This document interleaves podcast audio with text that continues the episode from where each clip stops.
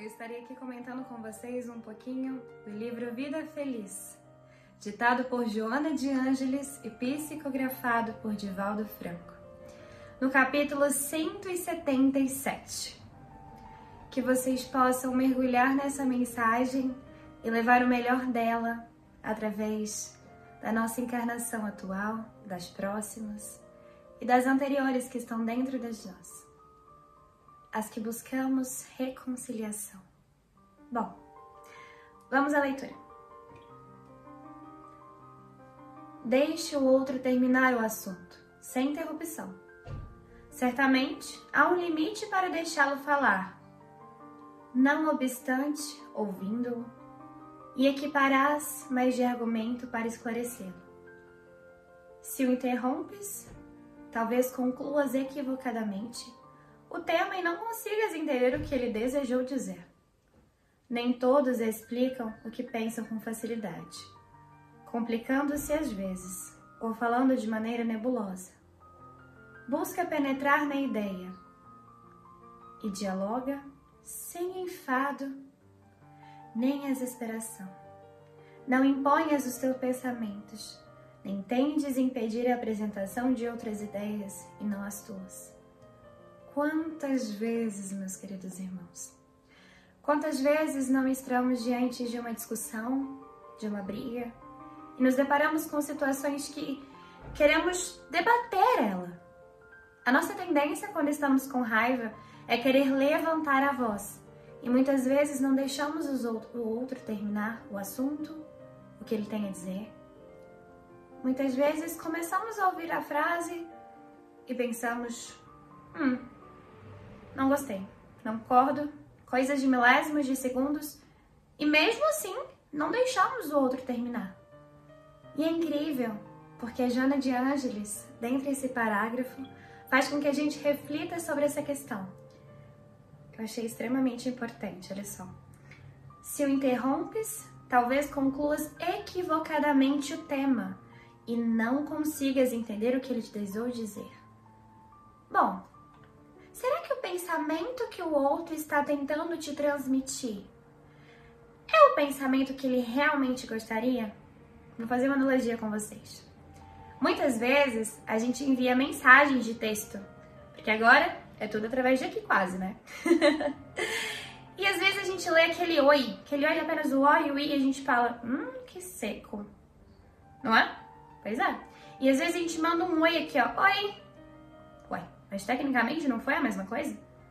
Exato. Existem maneiras diferentes de falar. Existem maneiras diferentes de se transmitir. E talvez. Talvez não.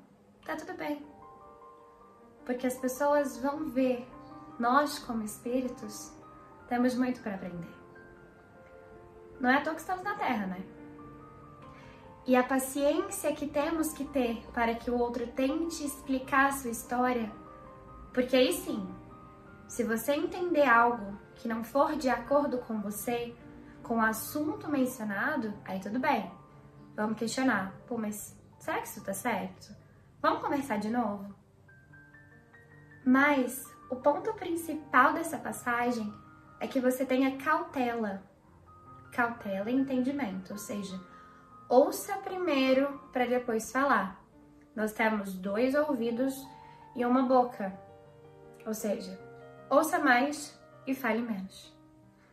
Cuidado na hora de se inferir a outra pessoa. Nós não temos os mesmos pensamentos.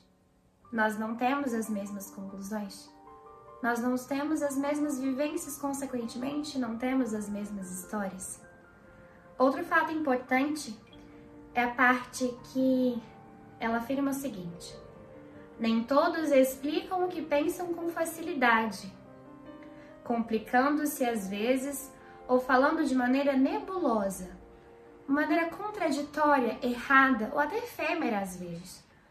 Ou seja, às vezes a gente passa uma situação que a gente pensa assim, uai, mas a pessoa podia ter agido diferente, ela podia ter falado diferente.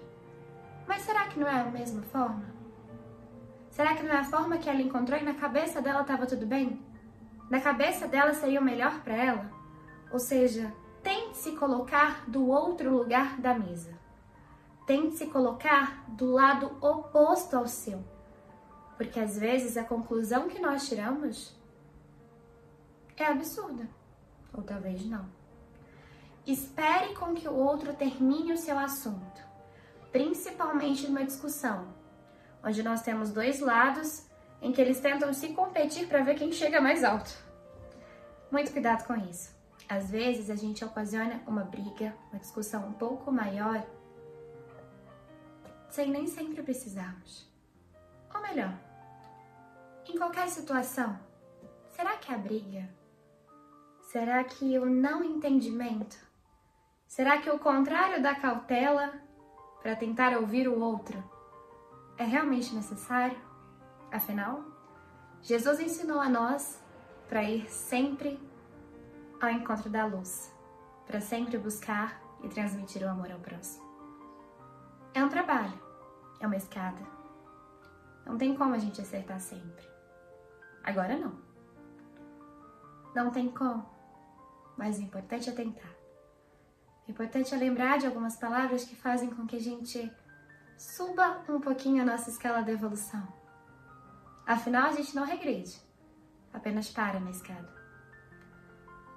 Bom, a mensagem que eu queria deixar para vocês hoje é essa: cuidado. Ouça mais, fale menos. Fale com sabedoria, com a sabedoria que você tem. Não tenha medo de perguntar. Apenas ouça com a voz do coração. É importante. E não se esqueça do último parágrafo. Não imponhas os teus pensamentos, nem tendes impedir a apresentação de outras ideias e não as tuas. A sua ideia nem sempre é verídica. Não existe apenas uma ideia. Talvez não exista apenas nenhuma verdade. Quem somos nós? meros mortais para ditar a verdade. Bom, um grande beijo no coração de cada um de vocês, muita luz, muita paz. Foi um prazer estar com você aqui hoje. Sintam-se abraçados do outro lado da tela, que a gente está precisando muito nesse tempo. E até logo. Muita iluminação.